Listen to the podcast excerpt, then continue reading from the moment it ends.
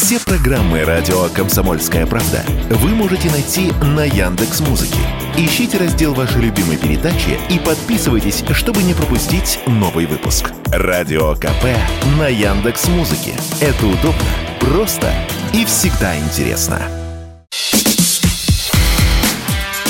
Диалоги на Радио КП.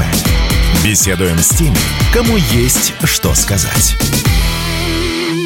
Добрый день, дорогие друзья. В эфире радио «Комсомольская правда» у микрофона Алексей Иванов. И сегодня в нашей студии гость, академик Российской академии наук, а, президент Института мировой экономики и международных отношений Александр Александрович Дынкин. Здравствуйте. Добрый день. Мы сегодня будем говорить э, на такую тему, а, каким будет новый мировой порядок и каким, соответственно, будет в нем место России. Александр Александрович, но для начала я предлагаю остановиться на такой теме, действительно ли старый мировой порядок канул в прошлое или э, разрушается в данный момент? И каким он был? А, я почти не сомневаюсь, что 24 февраля 2022 э, года э, однополярный мировой порядок окончательно завершился. И мы все знаем, что было как бы вот этой вот точкой, событием завершения этого однополярного мирового порядка. Можно порассуждать на тему, почему он возник, а, почему он не устраивал Россию, почему он не устраивал Китай, а, как сказалась такая гиперглобализация на его завершение. Обо всем об этом можно порассуждать, но я считаю, что а, однополярный мировой порядок, который существовал, условно говоря, с ну, скажем, 91 -го года закончился... момента распада Союза. Да, распада Варшавского договора и распада Союза он завершился, вот, ну, скажем, в конце 21 -го года, в начале 22 -го. А, ну, вот мировой порядок – это такое а, как бы конструкция, которая существовала в истории много раз, да, она э, существовала после Второй мировой войны. Вот вы сейчас сказали, что действующий мировой порядок установился в 91 году. А кто его установил? История. Его установила история. Но это такое общее утверждение. Если а, более специально, то а, мы с вами после Второй мировой войны, после победы жили, начиная с 1945 года, в так называемой Ялтинско-Потсдамской а, системе международных отношений или Ялтинско-Потсдамском мировом порядке. Даже в учебниках это было, кажется, написано. Все потом попадает в учебники. А ну, он как бы был создан большой тройкой победителей э, в войне. Это Советский Союз, Соединенные Штаты и Великобритания. А Франция и Китай тоже были как бы ну, включены в число пяти держав, которые были основателями нового мирового порядка. Одним из признаков этого было то, что эти пять держав стали постоянными членами Совета Безопасности Организации Объединенных Наций. А, ну, мы можем поговорить о его особенностях, но вот когда начались, так сказать, драматические события в Советском Союзе, когда был распущен военный договор, а, Варшавский договор, когда распался Советский Союз, когда мы вывели войска из Германии, а американцы не вывели, очевидно, что наступил однополярный мировой порядок. И я хочу сказать, что в те годы было как бы у многих из великих стран свои заблуждения – скажем, надо начинать всегда с себя. Я скажу, что у нас было заблуждение на тему, что мы можем а, присоединиться к институтам Запада с сохранением независимости в вопросах обороны и безопасности. И это была иллюзия, которая нам стала ясна к концу 90-х годов, к началу 21 века. А у них заблуждением было о том, что конец истории известный, о том, что Россия навсегда покинула круг великих держав, а экономические реформы в Китае неизбежно приведут к политическому плюрализму в этой стране. У китайцев было заблуждение, что вот этот фантастический экономический рост в течение последних 40 лет приведет к тому, что они безболезненно сменят Соединенные Штаты в качестве ведущей мировой державы, как в свое время это произошло с Великобританией. Вот было несколько таких заблуждений – в конце Ялтинско-Потсдамской системы. Потом американцы как бы быстро сообразили, что сегодня их время, и я могу вам сказать, что вот только за два десятилетия 21 века они разрушили 16 основополагающих договоров, которые составляли каркас Ялтинско-Потсдамской системы. Это были договора, которые э, подразумевали международное какое-то сотрудничество, в котором нет лидирующей роли Америки. Да, это были договора, где было либо паритетно, как бы это договора между Соединенными Штатами и Советским Союзом по контролю над вооружениями. Это были многосторонние соглашения, такие как Всемирная торговая организация.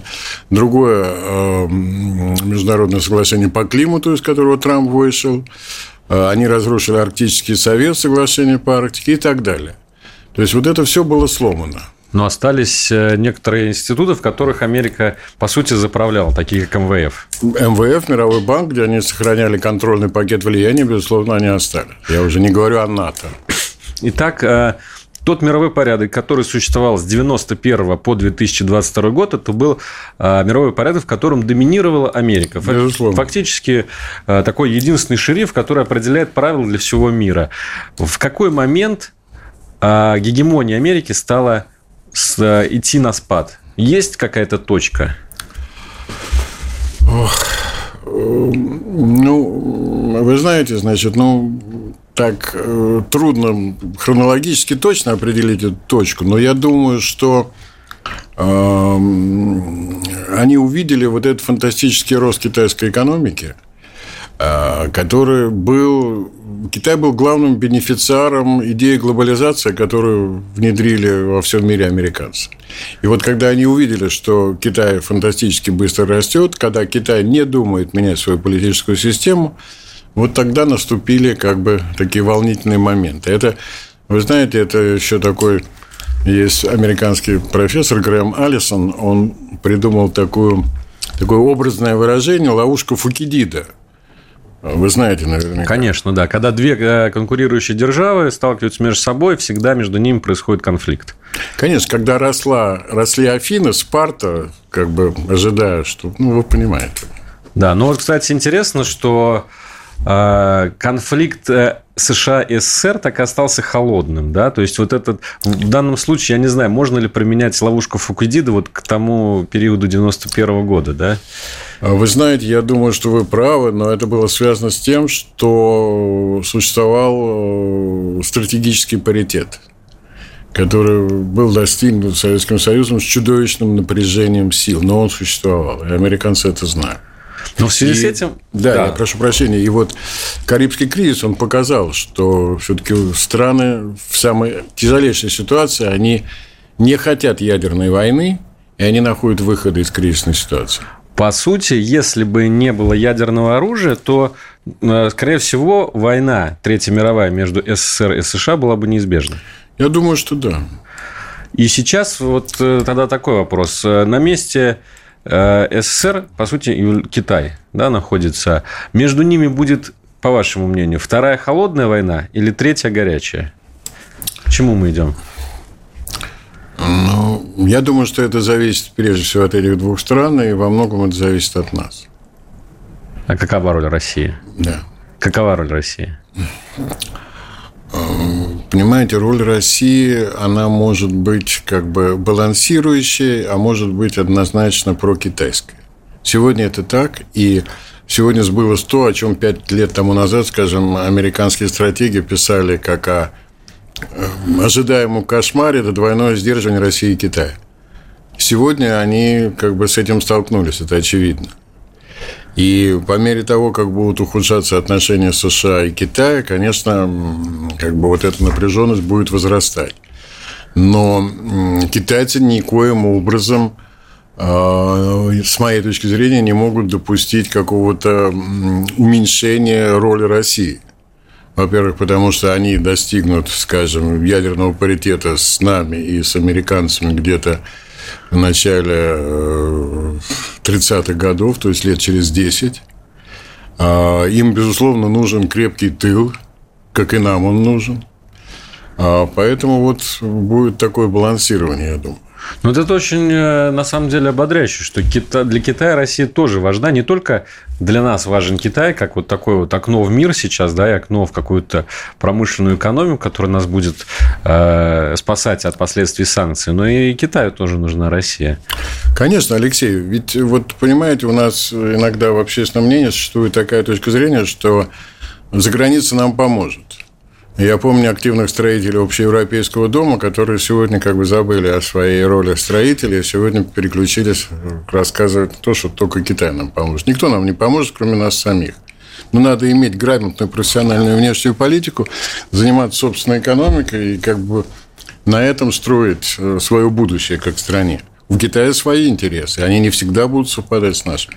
Кстати, наверное, одна страна, которая может э, как-то диверсифицировать, по крайней мере, наш геополитический потенциал, это Индия, да? Ну, то есть... Я думаю, что да, я думаю, что да. Понимаете, в современном мире э, очень немного независимых стран. Ну, вот мы с вами можем посчитать. Это Соединенные Штаты, это Россия, это Китай и, наверное, Индия. Турция, конечно, она пытается э, как бы заместить роль Франции. Она пытается ну, как бы играть и туда, и сюда. И в этом национальные интересы Турции ничего тут такого удивительного нет. То же самое можно сказать про страны залива. Но вот таких полноценно независимых стран, их не так много. Друзья, я напомню, сегодня с нами в студии радио «Комсомольская правда» президент Института мировой экономики и международных отношений Александр Дынкин. Диалоги на Радио КП. Беседуем с теми, кому есть что сказать. Возвращаемся в эфир. Радио «Комсомольская правда». У микрофона Алексей Иванов. И со мной в студии сегодня президент Института мировой экономики и международных отношений Александр Дынкин. Александр Александрович недавно, вот буквально а, весь мир отмечал Э, столетие Генри Киссинджера, да, из патриарха международной американской дипломатии. Э, он раздавал интервью, находится в добром здравии. Э, и вот он достаточно так скептично относится к американским попыткам сейчас навязать свою волю, не вступая в дискуссии там с Россией, как-то к Китаю тоже относится. Американцы довольно странно, что показала эта история с воздушным шариком, да, который над ними летал. Вы в целом согласны с его позицией?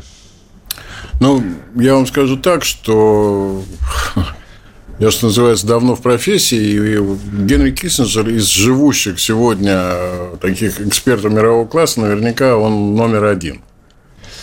А, естественно, что он выражает интересы Соединенных Штатов, и он патриот своей страны, он участвовал во Второй мировой войне, он обнимался с нашими солдатами еще на Эльбе, поскольку ему 18 лет, тогда э, сегодня 100 лет, было 18 лет. А, поэтому его мнение, на мой взгляд, авторитетное. А, Нужно ли нам прислушиваться к нему? Он же все-таки американец. Ну, как вам сказать, значит, надо прислушиваться к нему с пониманием того, что на первом месте для него интересы Соединенных Штатов, интересы долгосрочные, которые, может быть, многие люди в администрации нынешнего президента Соединенных Штатов и не видят.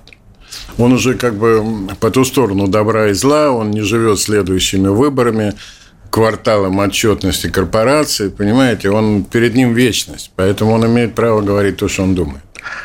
А насколько вообще сегодня обосновано мнение об Америке как о а, мировом лидере? Понятно, что страна до сих пор занимает первое место по номинальному ВВП. А, но в то же время снижается же роль а, Америки в мире. Даже говорят о том, что идет довольно стремительный по историческим меркам отказ стран от доллара. Я позволю себе, Алексей, несколько слов сказать еще про Киссинджера. Вы знаете, я с ним время от времени виделся, и он вот был крайне недоволен, скажем, администрацией Обамы. Он ее назвал подводной лодкой. Он говорит, я им посылаю записки свои, или, как они говорят, policy papers, ответы никогда не получаю. Я ему говорю, что доктор Киссинджер, может быть, потому что вы республиканец, а не демократ. Он говорит, не поэтому. Ну, в общем, считается, что он уже... Отошел, да? Да, отошел. Хотя то, что вы отметили, что он все-таки сохраняет очень здравый рассудок. По поводу Соединенных Штатов, ну, конечно, понимаете, это неизбежно, и это то, что вселяет надежды на как бы полицентричный мир. Потому что если скажем, сразу после войны, если взять там, я не знаю, 49-51 год, американская экономика была примерно 49 мировой. 50 лет тому назад она была, наверное, где-то процента 33. Сегодня она чуть больше 20. То есть за 50 лет сокращение американской экономики, не сокращение, а сокращение ее удельного веса а составило, я уж не помню, 10%. А, то есть, это процесс объективный. Но вот посмотрите, за последние 50 лет значит, распался Советский Союз. А Япония пережила взлет, и многие а, как бы такие не очень проницательные люди говорили о том, что Япония станет следующим мировым лидером. А произошло стремительное восхождение Китая. А американцы вот остались, понимаете? Если мы поделим как бы на два биполярных блока, возьмем, скажем, Евроатлантику, страны НАТО, и возьмем Шанхайскую организацию сотрудничества, то удельный вес Соединенных Штатов в Евроатлантике вырос точно так же, как вырос удельный вес Китая Шанхайской организации сотрудничества. Поэтому тут вот такая многосторонняя вещь. То есть внутри своего блока Америка усиливает свое конечно, влияние, а конечно. внутри, как бы если брать полную картину мира, то скорее э, Абсолютно, Алексей, именно так. Вот интересный момент. Э, мы с вами не только мы вообще очень часто говорят о многополярном мире, и в то же время звучат а, фразы биполярный мир. На мой взгляд, это все-таки две большие разницы, да, как говорят в Одессе. Одно дело, когда а, действительно существует несколько разных а, центров влияния, где там есть Россия, есть Китай, есть Индия, есть арабский мир, есть США, есть, может быть, Латинская Америка. Другое дело, когда весь мир снова поделен на два лагеря. Да? Такое мы уже проходили, такое мы уже знаем. Вот все-таки какая из этих моделей скорее реализуется? Многополярная или биполярная? А, сегодня, я в этом убежден, если мы возьмем с вами северное полушарие, мы, очевидно, находимся, простите, в ситуации жесткой биполярности. А, если мы возьмем и когда как бы геополитическая конфронтация обостряется, мы сегодня фактически находимся в состоянии гибридной войны, конечно, как бы вступает такая логика, кто не с нами, тот против нас. Когда международная напряженность спадает, конечно, эти страны, которые как бы сидят на заборе и смотрят в другую сторону, у них появляется больше пространства для самовыражения. Но не сейчас, не сегодня. Но, в принципе, конечно, у нас очень много об этом пишут и говорят.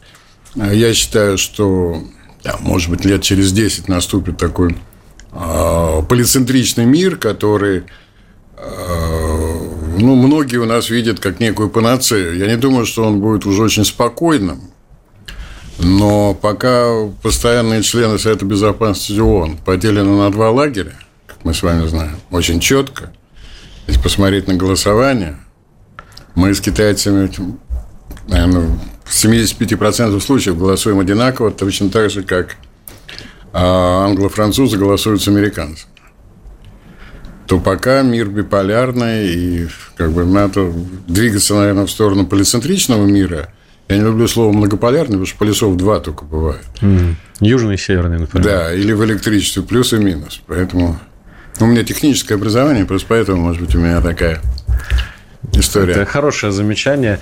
Но э, я так понимаю, что мы сейчас все-таки находимся в ситуации вот именно э, метаморфозы, да, некой, потому что вот мы даже с вами отмечали в первой части нашей передачи, что э, все мировые порядки, которые были до этого, они устанавливаются по итогам уже завершившегося конфликта, будь он там горячий, как Вторая мировая война, либо холодный конфликт, когда Советский Союз, очевидно, проиграл. Ну, то есть явочным порядком это произошло. Сейчас пока непонятная история.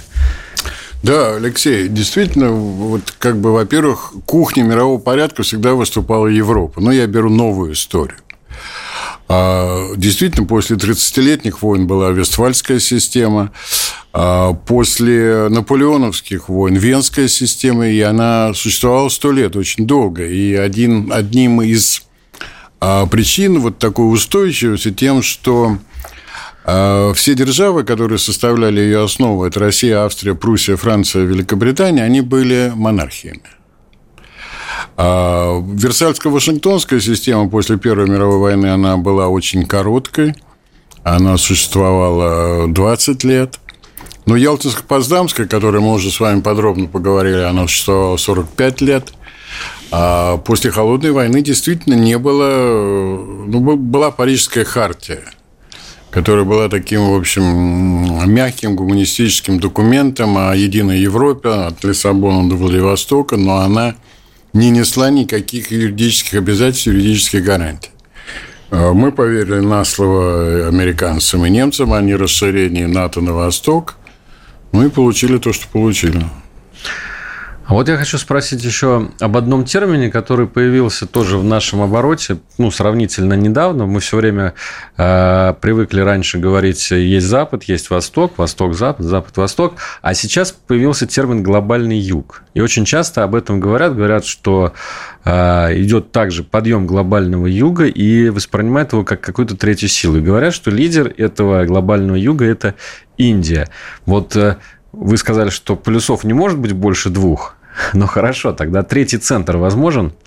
Я думаю, что да, и э, это все мне напоминает ситуацию Первой холодной войны, когда было, было СССР, были Соединенные Штаты, было движение неприсоединения, э, которое возглавляла Индия. И э, вы знаете, это свойство индийской политической традиции, и это один из таких как бы догматов индийской дипломатии о том, что они стараются сохранять независимость и не слишком плотно не примыкать ни к одному из полюсов.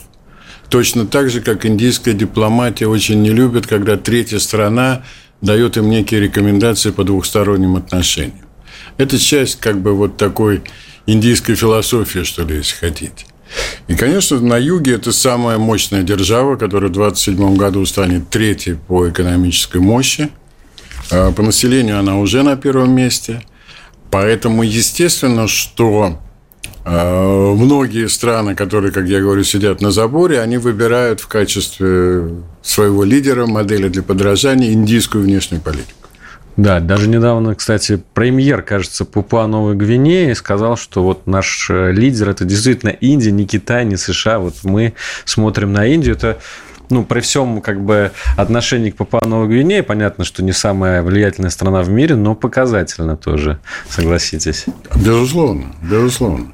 А, я напомню, Александр Александрович Дынкин э, сегодня с нами, президент Института мировой экономики и международных отношений в эфире радио «Комсомольская правда».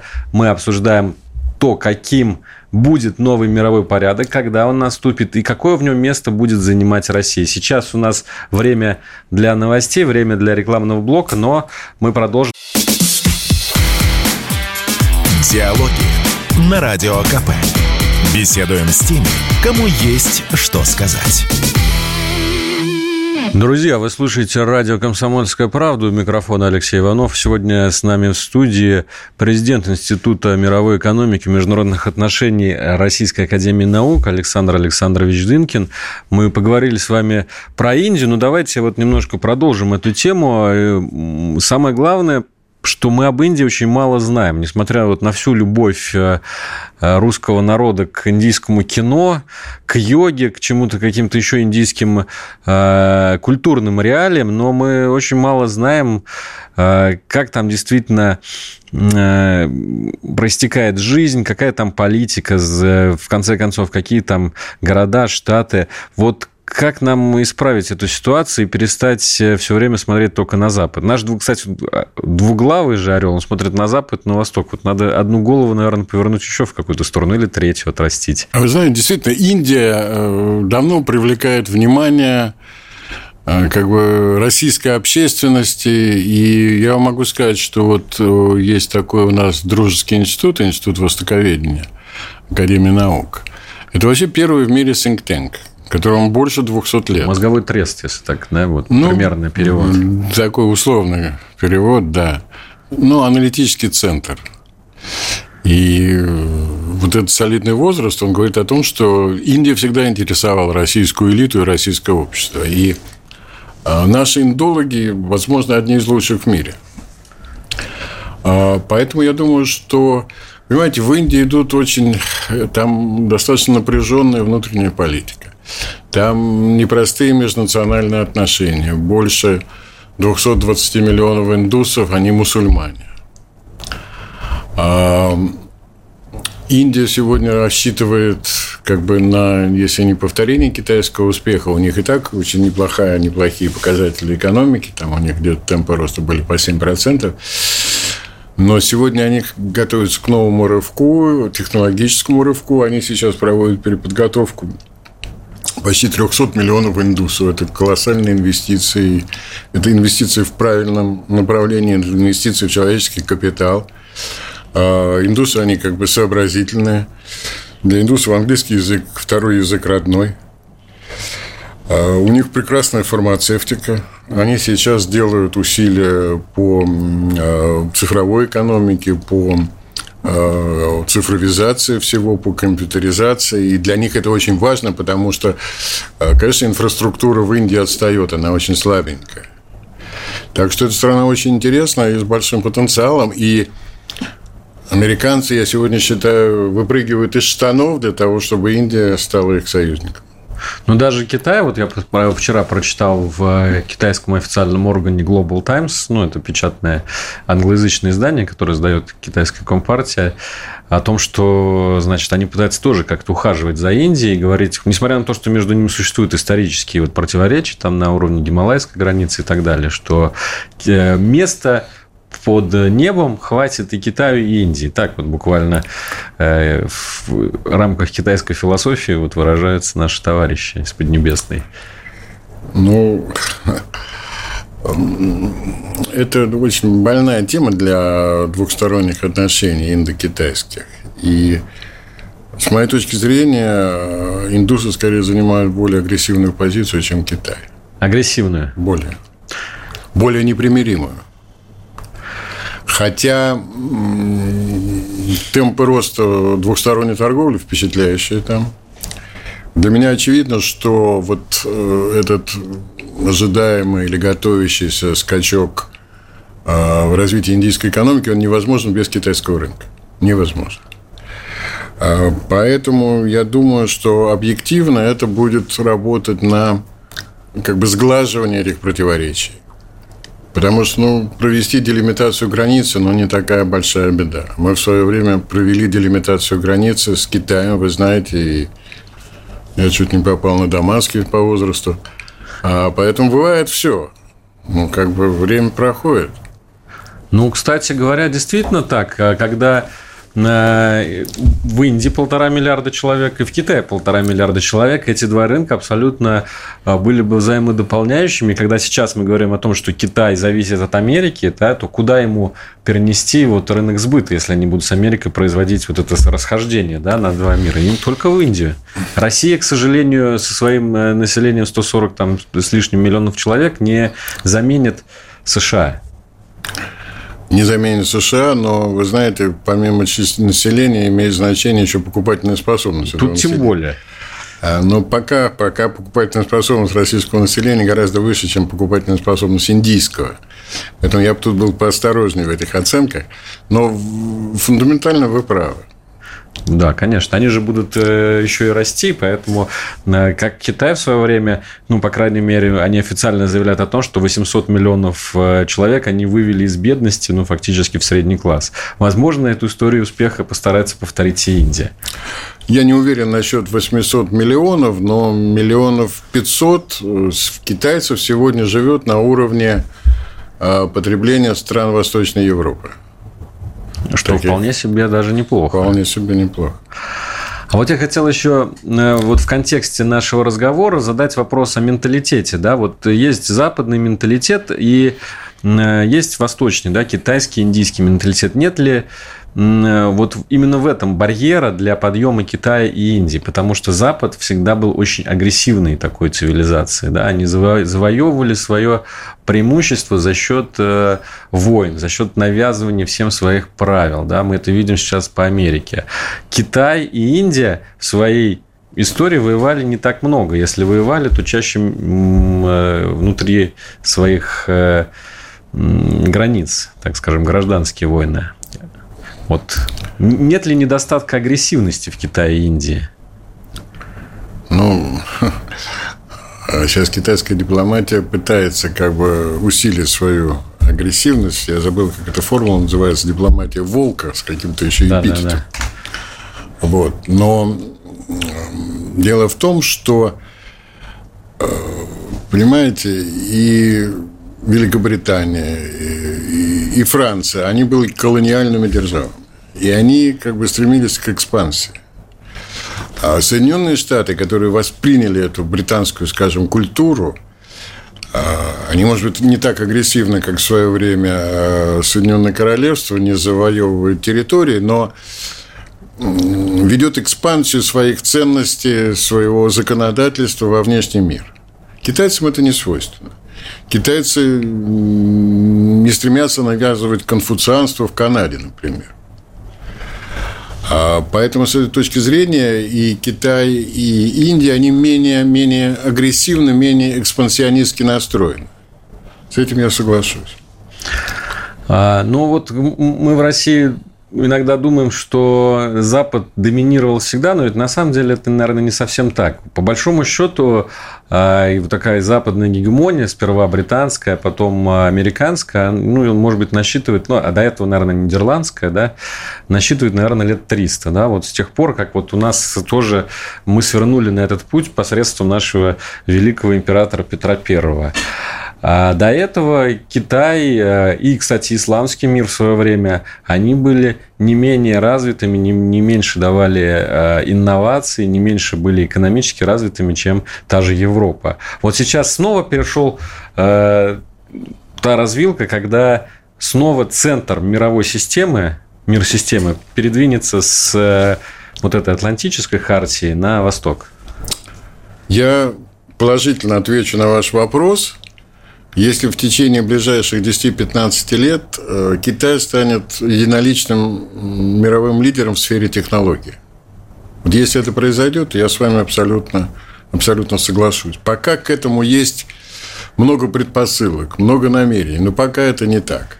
Ну, то есть, все-таки самое главное – это способность э, двигать вперед э, науку, технику и так далее. Сегодня, безусловно, с моей точки зрения. Потому что Китай в своей истории он был когда-то инновационным лидером. Вспомните, порох, компас, бумага, да. бумага фарфор. Потом это все как-то исчезло. Поэтому вот такое инновационное лидерство – это очень-очень важно. И э, инновационное лидерство, оно э, как бы отражается в военном превосходстве, в военном могуществе. Это тоже очень важно. Вот вы, мы с вами в начале разговора говорили о том, что не только э, Китай нам нужен, но и Россия нужна Китай. Если вы помните, несколько лет тому назад э, наш президент Владимир Путин сказал о том, что мы предоставим Китаю систему предупреждения о ракетном нападении, СПРН, так называемую. Это очень сложная такая цифровая компьютерно-спутниковая система, которой у китайцев не было. Она есть у американцев, и они предоставляют услуги этой э, системы только двум ближайшим союзникам – Канаде и Великобритании. Так что по как бы, военно-стратегической компоненте мы пока по-прежнему впереди Китая. Ну, в конце концов, Россия тоже научная держава. Достаточно вспомнить наших великих ученых. Я не могу, не буду говорить, что мы на первом месте в мире. Понятно, что сегодня это не так. И США и Китай между собой конкурируют там, в области искусственного интеллекта, компьютерных технологий, где мы все-таки отстаем. Но в чем-то мы действительно э, в тех же самых космических, например, запусках у нас накоплен довольно большой опыт, и совместный российский-китайский проект по освоению Луны, он тоже, наверное, будет э, синергией двух стран. Ну, хотелось бы в это верить, но пока, если вы посмотрите на статистику космических запусков ежегодных, мы там выглядим не очень убедительно. Я напомню, сегодня Александр Дынкин, академик Российской Академии Наук и президент Института мировой экономики и международных отношений у нас в гостях. Диалоги на Радио КП.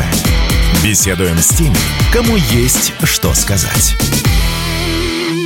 Я напомню, вы слушаете радио «Комсомольская правда». У микрофона Алексей Иванов. Сегодня гость студии академик Александр Дынкин, президент Института мировой экономики и международных отношений. Мы говорим о том, как формируется новый мировой порядок. Сейчас этот процесс в самом разгаре, он еще не завершен, поэтому а, довольно высокая доля неопределенности существует в этом.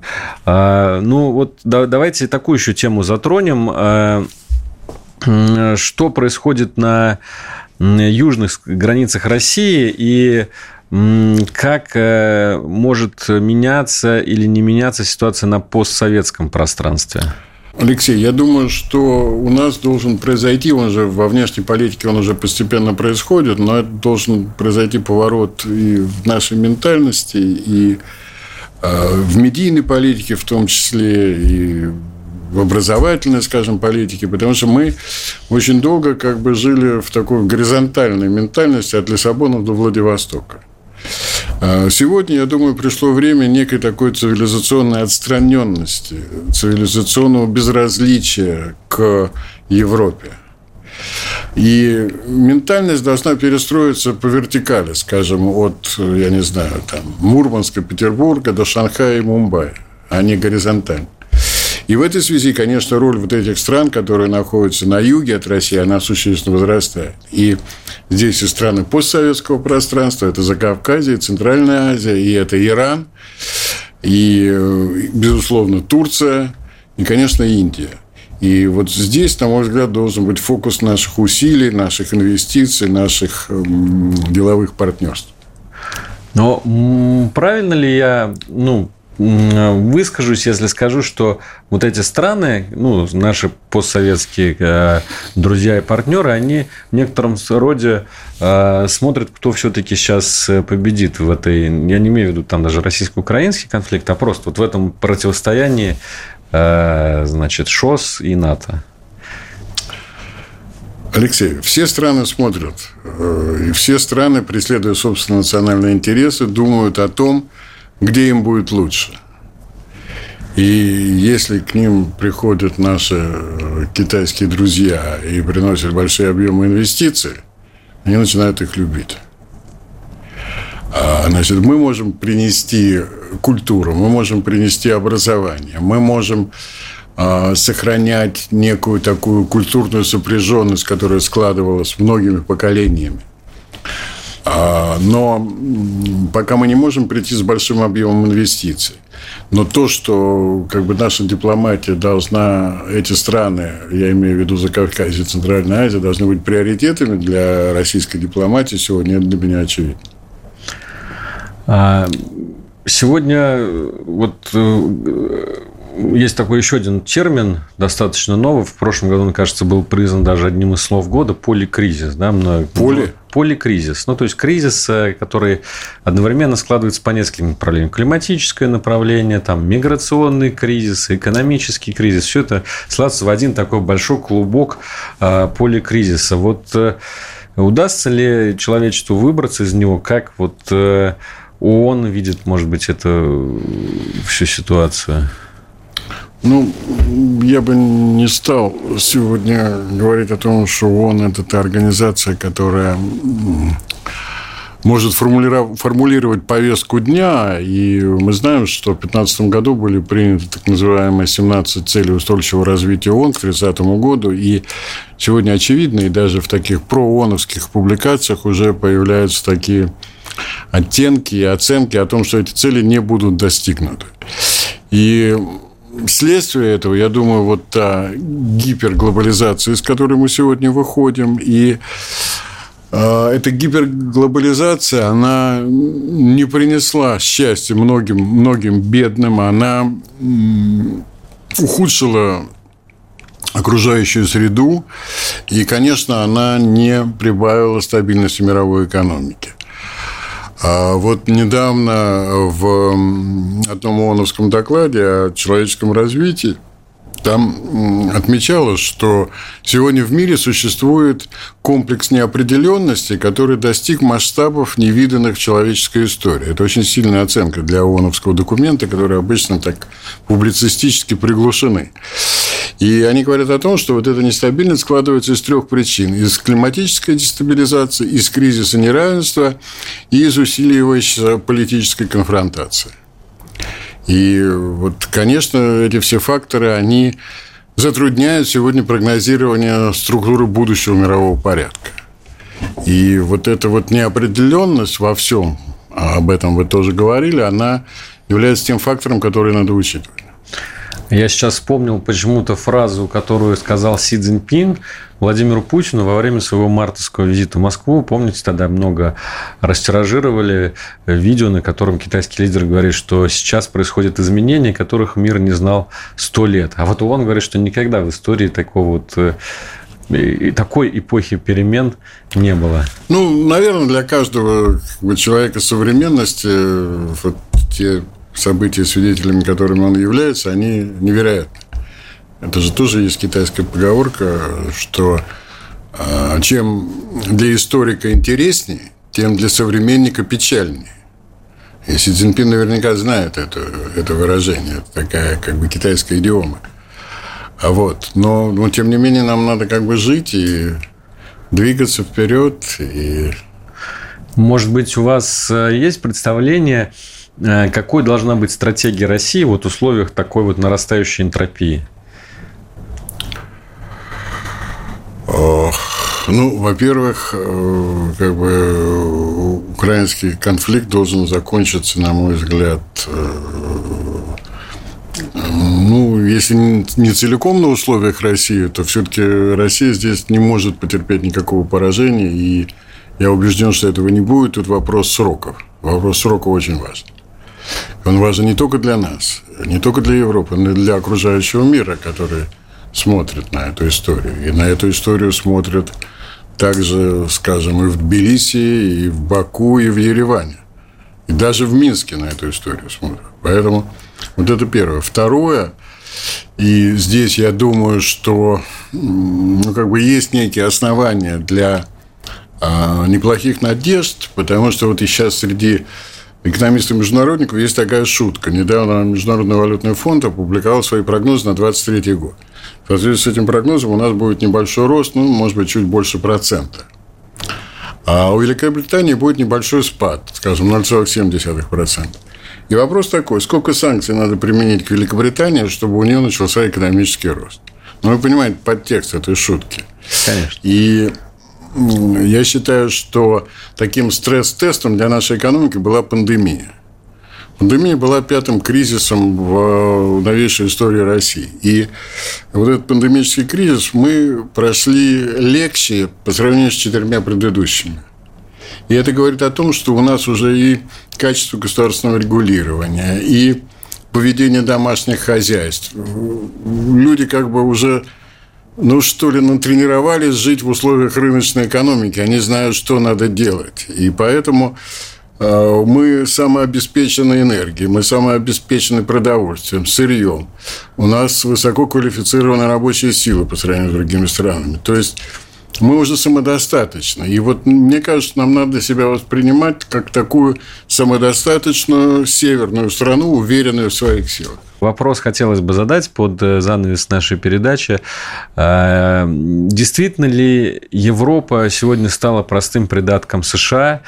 Э, мы видим, что, например, тот же Макрон, да, президент Франции, он все-таки пытается как-то отстроиться и даже там как-то конфликтует со своими коллегами по Евросоюзу по поводу того, что нужно развивать европейскую промышленность, покупать европейское, не поддаваться. Что будет дальше со Старым Светом? Ну, в общем, конечно, это грустная констатация, но, конечно, Европа теряет свою субъектность, и э, вот, вы знаете, у американских социологов есть такое выражение «плавильный котел» что иммигрант, приезжающий в Соединенные Штаты, он там через там, 10-15 лет становится американцем, а потом уже остается там, я не знаю, поляком, шведом или кем-то другим. И мне кажется, что сегодня вот в этот плавильный котел прежде всего угодила а, политическая элита Германии. И то, как сегодня ведет себя Германия, ну, понимаете, это, в общем, такая одна из самых недружественных стран сегодня стала в Европе. Но отвечая на ваш вопрос по поводу Франции, конечно, у Макрона есть время от времени, он как бы возбуждается темой европейской стратегической автономии. Э, он не получает большой поддержки, скажем, в Брюсселе или в Берлине, я не говорю про Лондон. Но это некая инерция, потому что э, Франция все-таки при Деголе, при Жескар Дестене, при Митеране, при Шираке, она имела эту автономию. Она могла сказать свое слово во внешней политике.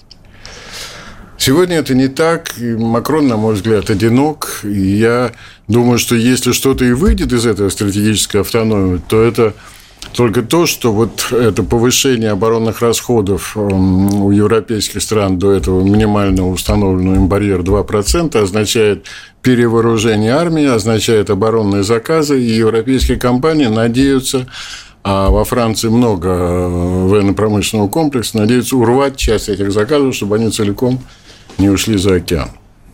Спасибо. Дорогие друзья, Александр Дынкин, академик, президент Института мировой экономики и международных отношений, был в гостях у радио «Комсомольская правда». Благодарю вас, Александр Александрович, за то, что нашли время, за интересный разговор. Будем вас всегда ждать в нашем эфире. Спасибо за приглашение. Всего доброго. Диалоги на Радио КП. Беседуем с теми, кому есть что сказать.